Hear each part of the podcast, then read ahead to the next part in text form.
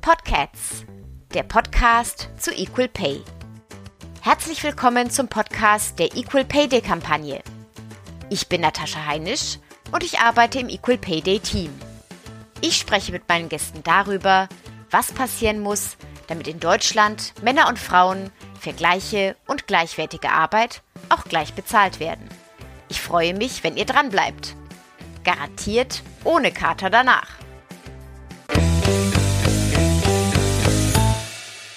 Immer wenn hier so langsam Herbst wird, dann werde ich ein bisschen wehmütig, weil ich dann daran denke, dass auf der anderen Seite der Erde es langsam Frühling wird. Und ich hatte das große Glück, schon mehrmals in Westaustralien leben und arbeiten zu dürfen. Und ja, wenn die Jahreszeiten wechseln, dann denke ich immer dran, dass da jetzt gerade das Leben wieder neu erwacht und wäre sehr, sehr gerne wieder dort. Ich habe da eine ganz besondere Verbindung zu. Wir haben in der heutigen Folge aber auch mit jemandem gesprochen, die eine ganz besondere Verbindung zu Südafrika hat und mit jemand, die zu dem Zeitpunkt der Aufnahme gerade in Irland war. Außerdem hatten wir zwei Personen in Berlin und an diesen vielen verschiedenen Orten auf der Welt kann es manchmal dazu führen, dass es kleine digitale Probleme gibt in der Soundqualität. Das hört ihr vielleicht an der einen oder anderen Stelle, aber es sollte der Besonderheit dieser heutigen Folge keinerlei Abbruch tun, denn in dieser heutigen Folge schauen wir uns mal das EPD-Team genauer an. Also da dürft ihr wirklich sehr gespannt sein. Ja, da würde ich sagen, fangen wir doch direkt gleich mit an und ich sage Leinen los. Heute ist es eine ganz besondere Runde. Wir sitzen nämlich mit unseren neuen Teamkolleginnen zusammen. Uta Zech kennt ihr ja alle schon, aber unser Team hat sich neu aufgestellt. Wir haben eine neue Koordination, das ist die Eva Flügel. Und wir haben eine neue Social-Media-Frau, das ist die Lena Mendlen. Und da haben wir gedacht, das wäre doch ein sehr guter Anlass, mal eine Inhouse-Folge zu machen, um euch das neue Team, aber auch die neue Kampagne natürlich vorzustellen. Und dann würde ich direkt das Wort weiter in die Runde geben mit meiner ersten Frage, nämlich teasert euch doch mal selbst an in drei Wörtern. Die zwei neuen bitte zuerst. Eva, bitte.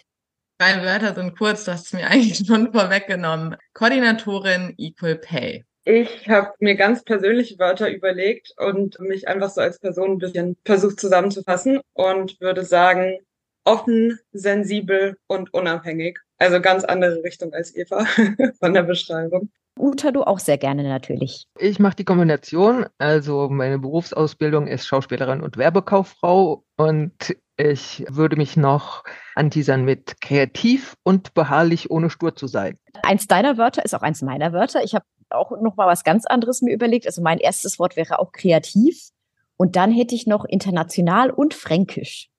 Das gleiche wollen wir jetzt aber natürlich auch für unsere neue Kampagne machen. Da darf gerne eine Freiwillige vor, die unser neues Kampagnenthema, bevor wir es dann mit dem Titel nennen, erstmal anteasert in drei Wörtern. Ich hätte mir auch drei überlegt, aber ich lasse euch gerne den Vortritt. Ich habe mir überlegt, überfällig, persönlich und inklusiv. Das ist ganz toll. Ich hatte nämlich, ich hatte drei Wörter mit Ü. Das überfällig hatte ich auch. Ich hatte zum Beispiel überall. Was haben wir noch so? Mm, ich habe noch zukunftsweisend und der alte Spruch Zeit ist Geld.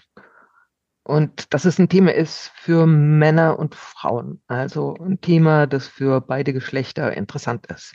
Ich würde es für mich wie folgt zusammenfassen. Dass wir, ich habe das mit den äh, drei Wörtern sehr ernst genommen, aber geht so ein bisschen in die Aufbruchsrichtung, die Uta eben auch erwähnt hat, und zwar eine andere Zeit. Jetzt können sich vielleicht einige von euch auch schon denken. Das Wort Zeit ist jetzt öfter gefallen. Dann wollen wir den Vorhang lüften. Unser neues Kampagnenthema ist höchste Zeit für Equal Pay. Dazu erzählen wir euch gleich noch ein bisschen was genauer. Wir hatten in einer Folge mit unserer Präsidentin Birte Simonsen sie mal gefragt, was denn die EPD-Kampagne für ein Tier wäre, wenn sie eins wäre. Sie hatte damals gesagt Oktopus, weil die Kampagne ihre vielen Arme in alle Bereiche irgendwie hineinstreckt und so ganz viele Sachen gleichzeitig macht.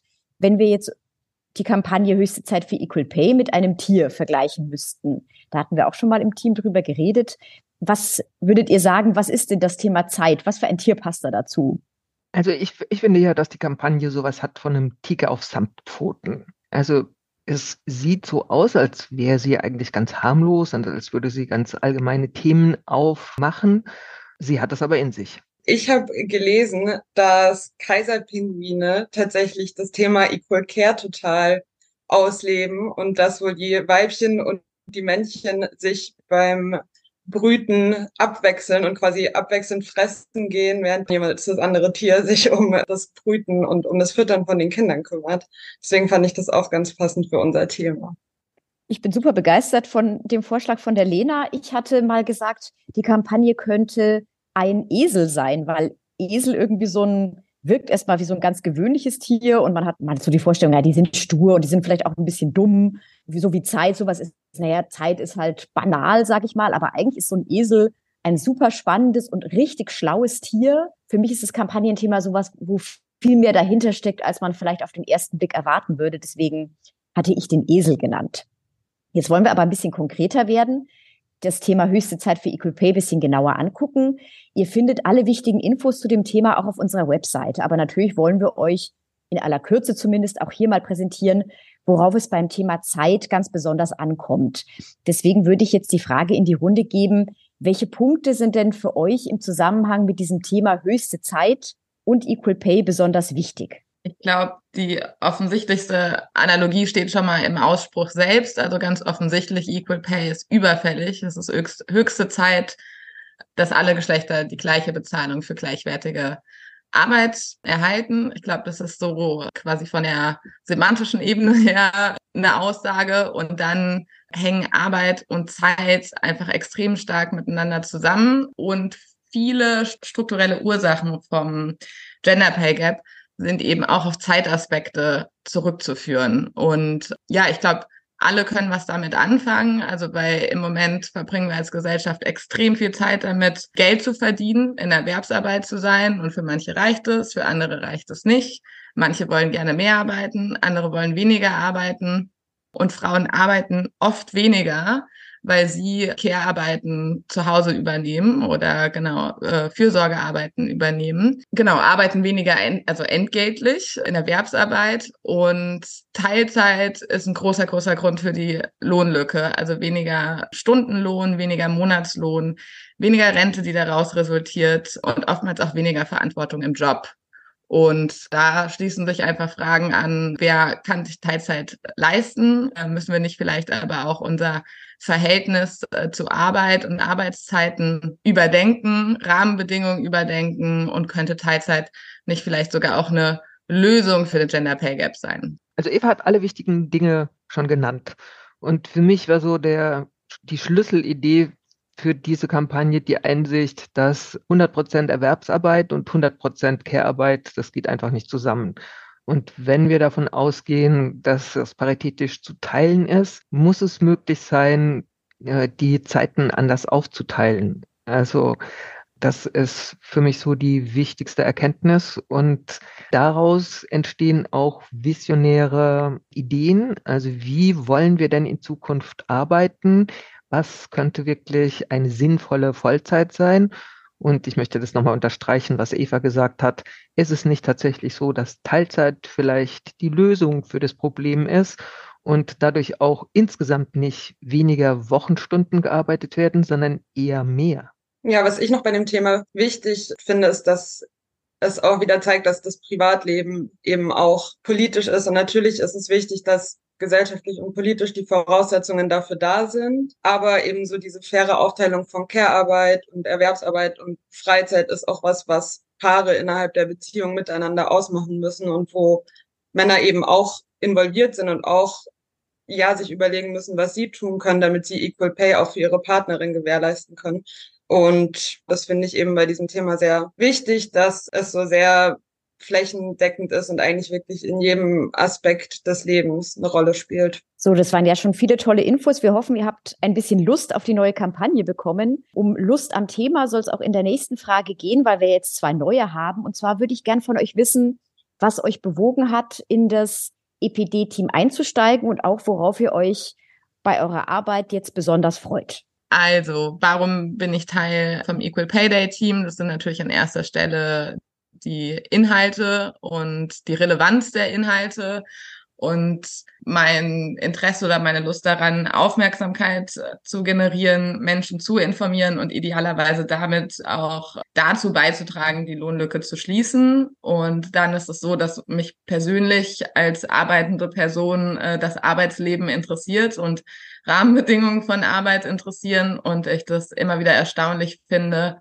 was es für eine starke Identifikation mit Arbeit gibt und wie viel Status mit Arbeit verbunden ist und gleichzeitig wie wenig in Deutschland über Gehalt gesprochen wird. Und genau, dass das anscheinend ein Punkt ist, wo wir aufhören wollen, uns zu vergleichen. Und bei so vielen anderen Punkten vergleichen wir uns miteinander. Und dass ich einfach denke, dass es wichtig ist, über das Gehalt zu sprechen, weil ohne die Transparenz über das Gehalt auch keine Entgeltgleichheit besteht. Also das sind so die inhaltlichen Motivationen und natürlich, also meine Stelle sind 30 Stunden.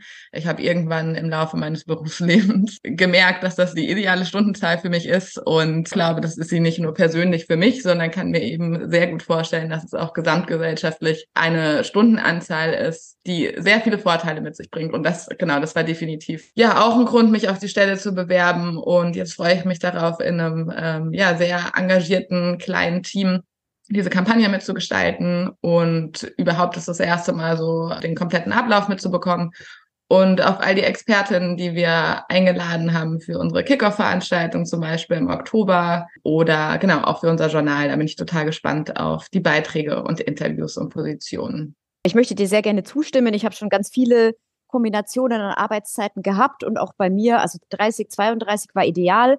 35 fand ich so am schlechtesten, weil es ist sehr nah an 40 dran. Also zu viel, als dass man wirklich einen Unterschied merken würde. Und 30 ist wirklich ideal, möchte ich auch unterstreichen. Lena, wie schaut's bei dir aus? Was mich bewogen hat, mich für die Stelle zu bewerben, ist, dass ich das Thema Equal Pay generell für Gleichberechtigung super wichtig finde, weil finanzielle Unabhängigkeit ja eine Grundvoraussetzung dafür darstellt, dass Menschen selbstbestimmt leben können. Also ich glaube, dass Frauen so oft Männern gegenüber eben noch finanziell abhängig sind, stellt einen der Gründe oder mit den Hauptgrund dar, warum beispielsweise viele Frauen in gewaltvollen Beziehungen bleiben. Und ich glaube, dass das vielen Menschen auch gar nicht klar ist, wie weitgreifend das Thema Equal Pay ist für das Privatleben und finde es super wichtig, da anzusetzen und freue mich sehr, ein Teil davon sein zu können und mit euch darauf aufmerksam zu machen. Und ja, ich freue mich total darüber, dass ich jetzt mit so einem kleinen und netten und politisch engagierten Team zusammenarbeiten kann und vor allem auch zum Beispiel durch die Testimonials zu hören, was andere Menschen so für Gedanken und Ansätze haben, wie wir Equal Pay in Zukunft gewährleisten können. Um in der Tierwelt zu bleiben, jetzt haben wir quasi von unseren Frühlingsküken, von den Neuen gehört, Katzenwelt vielleicht eher, die, die Maikätzchen haben jetzt äh, gesprochen zu ihren Erfahrungen, zu ihren Wünschen. Uta, du wärst die Katze, die jeden Winkel, jeden Baum, jeden Busch dieses Reviers, Gender Pay Gap, Equal Pay schon in- und auswendig kennt. Und was ich mich dann immer so frage, ist, wie hältst du dein Interesse, deine Lust an diesem Thema frisch, weil es ja auch kein schönes Thema ist. Hast du Momente, wo dir das einfach alles nur noch zum Hals raushängt, weil das Thema einfach immer noch aktuell ist? Wie bleibst du dabei mit Freude, möchte ich mal sagen? Ja, wer die Anfänge mitbekommen hat, kriegt natürlich auch, was sich schon verändert hat. Ich kann ja mal erzählen, also die Equal Pay Day Kampagne gibt es ja seit 2008 und ich erinnere mich noch sehr gut, dass ich damals mit dem BPW Club Berlin durch ein großes Einkaufszentrum in Berlin gegangen bin und verzweifelt versucht habe, Flyer zu diesem Thema loszuwerden, mit sehr geringem Erfolg. Und ich hätte nie gedacht, dass die Kampagne jemals so erfolgreich wird. Und das finde ich schon mal großartig. Und an der Stelle würde ich gerne auch noch ein großes Dankeschön an alle Mitstreiterinnen und Mitstreiter loswerden, also besonders alle Gleichstellungsbeauftragten, die jährlich zu diesem Thema was machen und auch die BPW-Clubs, die da immer aktiv sind und Kooperationen bilden und immer wieder neue und kreative Ideen für den Equal Pay Day sich ausdenken und umsetzen. Das ist klasse. Der Grund, dass das alles so lange dauert, das ist, dass sich in den Köpfen was ändern muss. Also das Problem, die Ursachen, die Maßnahmen, die zielführend wären, das ist ja alles schon sehr lange bekannt. Aber ich glaube, dass es wirklich ein Umdenken in den Köpfen erfordert. Und das ist mit Gleichstellungspolitik ist es so.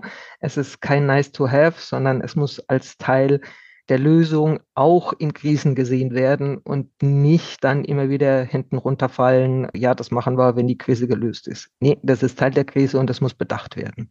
Und es ist ja auch so, dass bei jedem Einzelnen und jeder Einzelnen das schwierig ist, wenn es um diese Rollenstereotype geht. Also wir wissen, dass Frauen Technik können und dass Männer Pflege können und trotzdem bewegt sich genau in diesen Bereichen relativ wenig. Und das ist ja auch Teil unserer jetzigen Kampagne, dass Männer auch Care-Arbeit übernehmen können müssen, weil sie das auch wollen. Also da gibt es ja auch Studien und Untersuchungen dazu. Und dass der Gegenpart aber ist, dass Frauen entsprechend Geld verdienen. Und das gibt eben, das ist keine individuelle Entscheidung und auch keine Berufsentscheidung, sondern das ist eine Entscheidung, wie diese Berufe bewertet und anerkannt werden. Und ja, es bewegt sich was und natürlich ist es zu langsam. Aber äh, dass zum Beispiel im Koalitionsvertrag steht, dass Gleichstellung noch in diesem Jahrzehnt umgesetzt werden soll, das ist immerhin ein Statement. Jetzt brauchen wir auch noch Taten, die das umsetzen, also Gesetze, die sofort wirksam sind und nicht erst nach der zehnten Evaluierung, die genau das bestätigt, was am Anfang zu sehen war.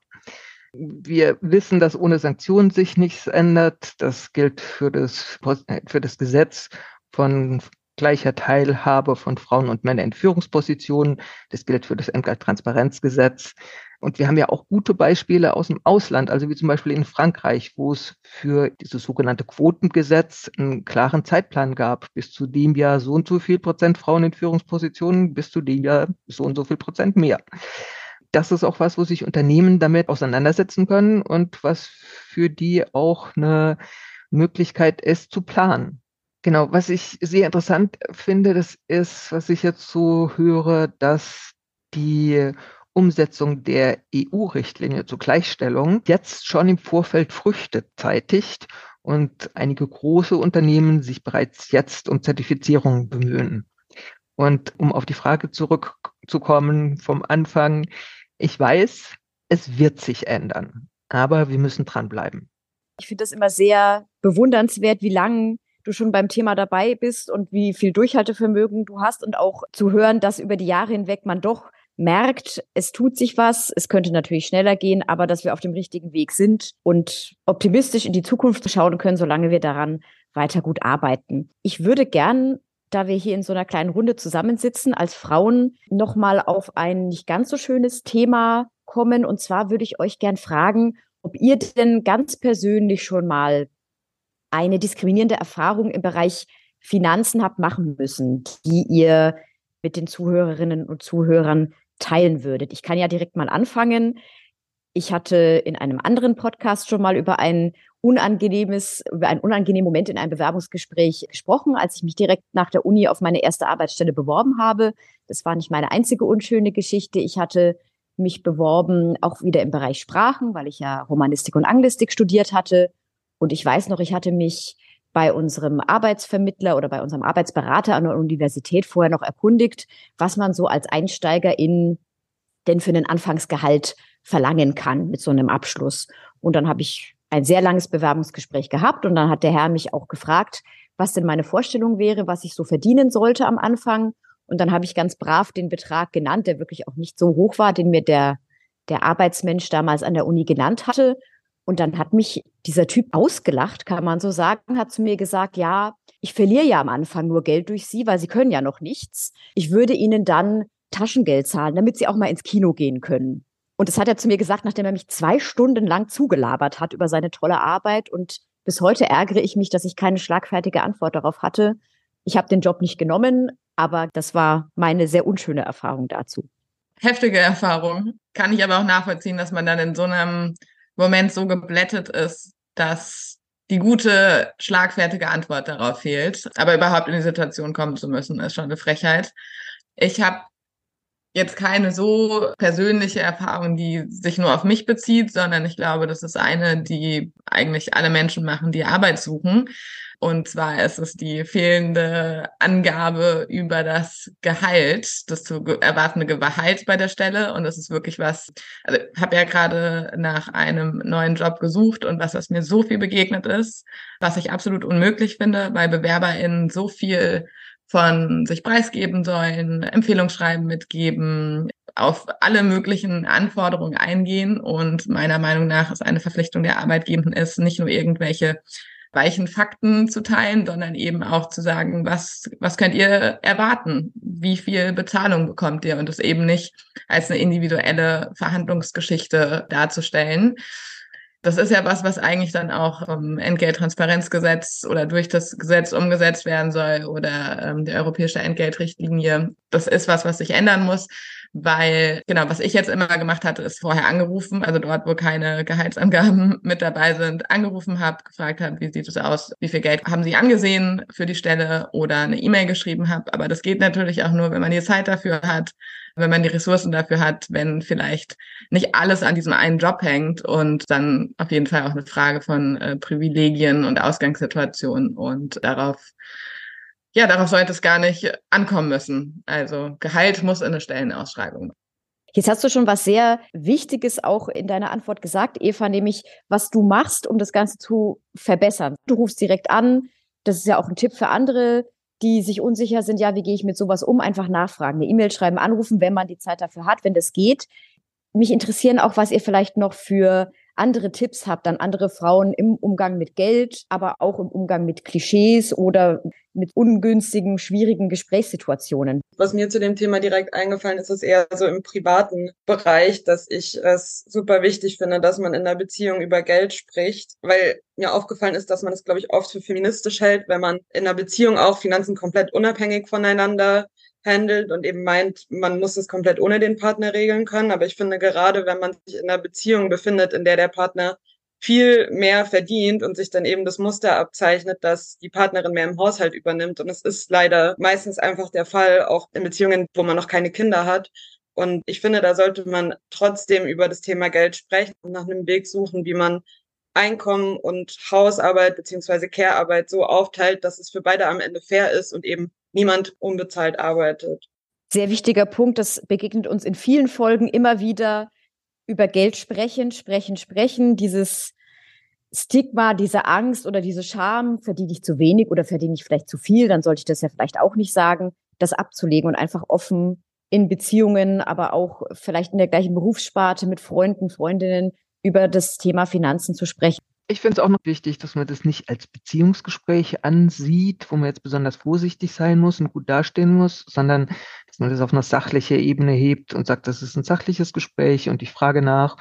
Wenn es jetzt nicht geht, dann frage ich in zwei Monaten nochmal nach, dass man da dabei bleibt und auch ablehnenden Nachricht sofort aufgibt dann sagt, okay, dann komme ich in zwei Monaten wieder und frage, wie es dann aussieht. Dass man da dran bleibt. Dann würde ich gerne noch ein bisschen in die Zukunft blicken der neuen Kampagnenphase. Die geht ja bis 2026.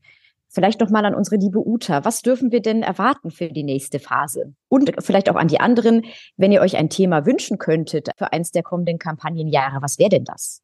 Der Beginn von der Equal Pay Day Kampagne war, dass wir die Ursachen aufgezeigt haben, die zu diesem Gender Pay Gap führen. Also frauentypische Berufe werden unterbewertet und unterbezahlt. Frauen übernehmen hauptsächlich die familiäre Fürsorgeverantwortung. Deshalb arbeiten sie oft in Teilzeit, was Auswirkungen hat auf die Karriere und natürlich auch ihre Rente am Lebensende dann die fehlende Gehaltstransparenz in den Unternehmen und natürlich die Rollenstereotype in all unseren Köpfen. Niemand ist frei davon. Also nachdem wir in den ersten Jahren auf diese Ursachen hingewiesen haben, ist jetzt unser Anliegen, dass wir Equal Pay positiv besetzen, dass tatsächlich alle erkennen, welchen Vorteil sie haben. Also sowohl die Männer, dass es für beide Vorteile hat, für Männer und Frauen, wenn gleich bezahlt wird, als auch die Unternehmen, die dadurch zum Thema Fachkräftemangel vielleicht mehr Mitarbeiterinnen haben, in dem Fall richtig gegendert. Und natürlich wird es jedes Jahr ein ganz aktuelles Thema geben und wir werden weiterhin neue Aspekte vom Gender Pay Gap beleuchten. Mein Wunschthema wäre Equal Pay mit intersektionalem Ansatz. Also inwiefern wird der Gender Pay Gap noch mal verstärkt, wenn Frauen noch von einer anderen Diskriminierungsform betroffen sind? Beispielsweise, weil sie eine Behinderung haben oder aus einer Arbeiterinnenfamilie kommen oder queer sind oder eine Person of Color sind. Und spannend fände ich es dabei auch, dann auch Männer ins Spiel zu bringen und zu gucken, inwiefern diese wiederum schlechter bezahlt werden, wenn sie zu einer gesellschaftlichen Minderheit gehören. Aber ich glaube, am Ende des Tages ist dieses Thema aktuell noch nicht so gut umsetzbar, weil dafür die Statistiken zumindest in dem Umfang für eine Kampagne fehlen. Ja, total äh, wichtiges und spannendes äh, Kampagnenthema. Da schließe ich mich Lena an. Also fände ich auch spannend. Also letztes Jahr hatte sich ja die Kampagne auf die Kunst- und Kulturbranche spezialisiert oder genau sich die genau angeschaut. Was ich auch interessant fände, wäre es nochmal so sehr gezielt den Dienstleistungssektor sich anzuschauen. Also ich selbst habe relativ spät nochmal eine Ausbildung zur Köchin gemacht und eben in der Küche gearbeitet und finde es ganz interessant, sich nochmal so diesen, ja, quasi das Gastgewerbe und die Dienstleistungsgesellschaft anzuschauen, die ja zu Zeiten arbeitet, wenn andere Menschen frei haben und wo sich eigentlich die Zeit anderer mit, mit der Dienstleistung, die sie erkaufen, zusammenhängen. Und so ein bisschen im Sinne von, ja, was äh, verdienst du und was verstehen wir unter Verdienst und unter Dienstleistung? Also genau, nicht zu Ende gedacht, aber das wäre auf jeden Fall so ein Themenbereich, den ich auch sehr spannend fände und in dem es auf jeden Fall auch interessante Gender-Schieflagen gibt, würde ich mal sagen, sowohl im Service als in der Küche. Ja, Ganz, ganz spannende Ideen. Eines meiner Lieblingsthemen war tatsächlich das Thema, das wir letztes Jahr hatten, nämlich Kunst und Kultur, weil das ein Bereich ist, für den ich mich ganz persönlich besonders interessiere. Im Zusammenhang mit dieser Kampagne hatten wir unsere Gäste und Gästinnen im Podcast auch immer gefragt, ob sie Film, Gedicht, Tanz oder Musiktipps von weiblich gelesenen Künstlerinnen haben. Jetzt haben wir natürlich ein anderes Thema, aber ich finde trotzdem die Idee toll, dass wir weiterhin Frauen ins Rampenlicht rücken, die uns persönlich faszinieren. Deswegen würde ich euch gern fragen, welche Frau fasziniert euch denn ganz besonders? Mit wem kann, sollte man sich mal beschäftigen? Ich kann direkt vielleicht anfangen. Ich bleibe beim Thema Film. Ich finde ganz, ganz toll die Regisseurin Jennifer Kent. Das ist eine australische Regisseurin, die Horrorfilme macht. Da schrecken jetzt viele vielleicht zurück. Es sind aber wahnsinnig symbolische Horrorfilme. Also Babadook war ihr Film aus 2014, wo es von außen betrachtet platt um ein Monster geht. Aber dieses Monster ist eigentlich ein Symbol für unterdrückte Trauer, für Depression. Es geht ganz stark ums Muttersein in diesem Film. Und sie hat 2019 einen Film gemacht, äh, The Nightingale, wo es um eine junge irische Auswanderin nach Tasmanien geht, wo es um Unterdrückung der der irischen Einwanderer durch die Briten, aber auch natürlich der Aborigines geht. Ein sehr trauriger, aber auch ein wahnsinnig kraftvoller Film. Also Jennifer Kent, auch wenn ihr Horror vielleicht nicht so gerne mögt, ein Tipp von mir. Eine Frau, die ich sehr faszinierend finde, ist Rushanna Cray, die ich in Südafrika kennengelernt habe mit ihrem, ja, eigentlich Culinary Experience Felton Sea. Sie hat in einem Naturpark in Kapstadt ein altes Gewächshaus und bedient sich mit, ja, Lebensmitteln, die sie in ihrer nahen Umwelt findet und es geht über das Wildkräutersammeln, was wir hier kennen, ähm, hinaus. Und zwar macht sie auch Foraging im Ozean.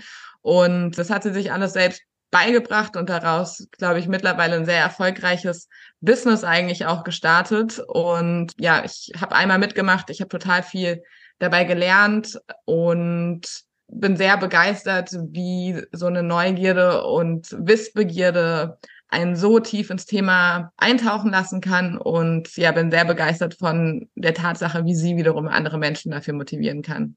Wen ich total spannend finde, ist die Autorin Cho Nam-yu, spricht man sie, glaube ich, aus. Sie kommt aus Südkorea und hat, ich glaube, vor zwei Jahren circa ein Buch veröffentlicht, das heißt Kim Yi-jung, geboren 1982.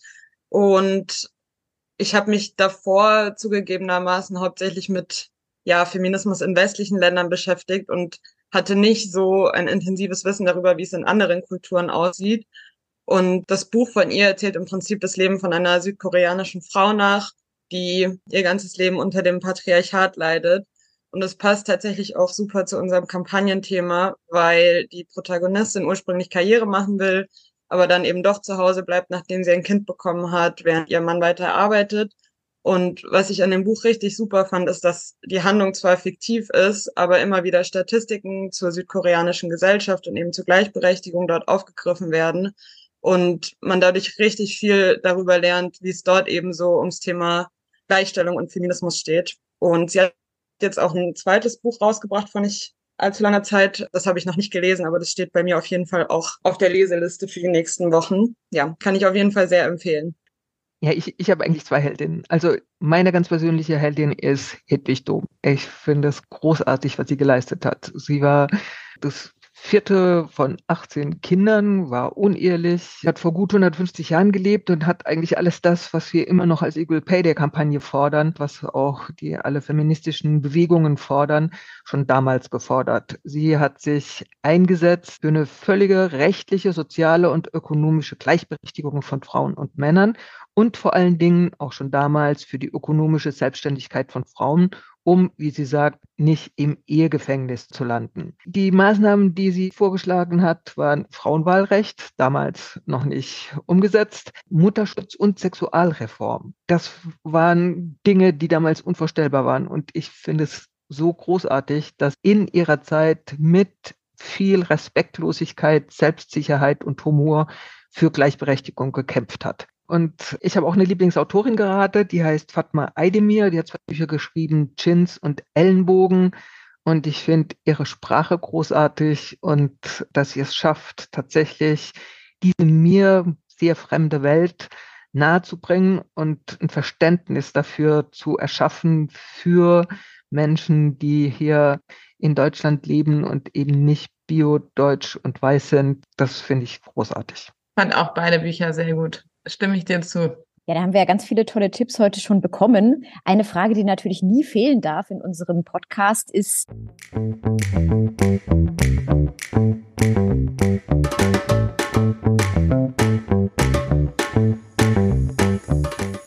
was bringt dich aktuell zum Fauchen? Und was bringt dich zum Schnurren? Beim Thema Equal Pay.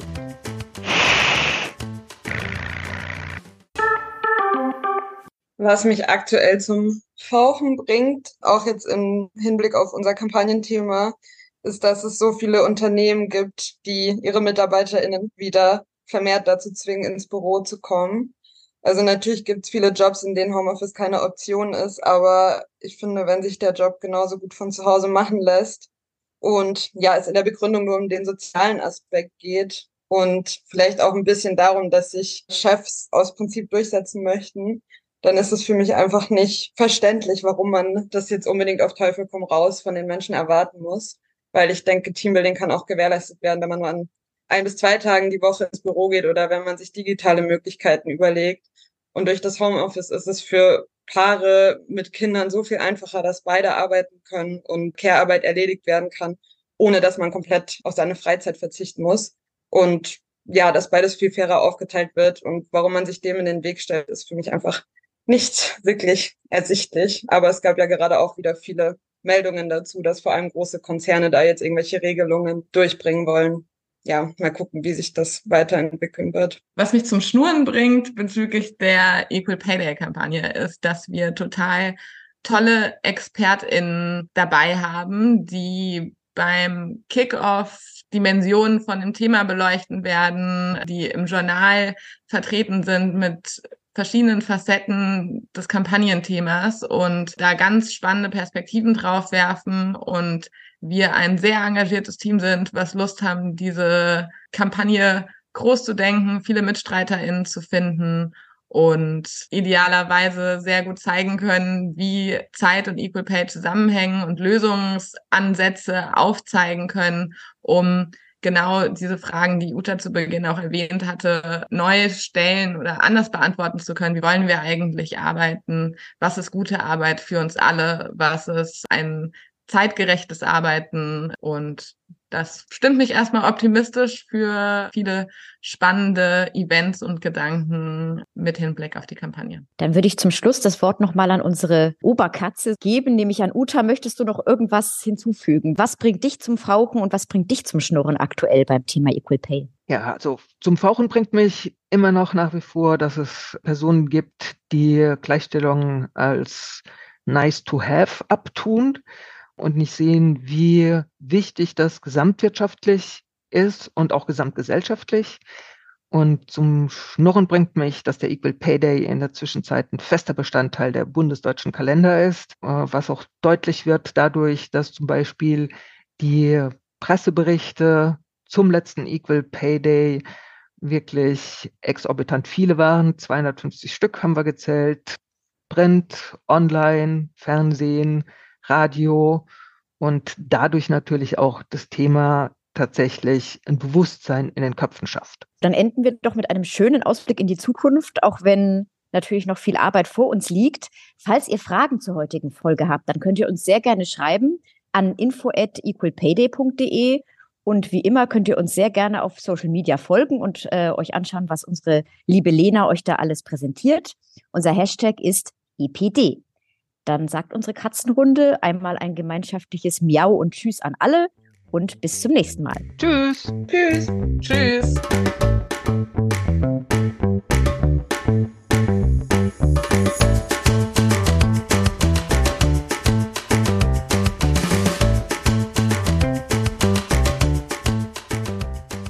Equal Pay Day Deutschland ist ein gefördertes Projekt des Bundesministeriums für Familie, Senioren, Frauen und Jugend.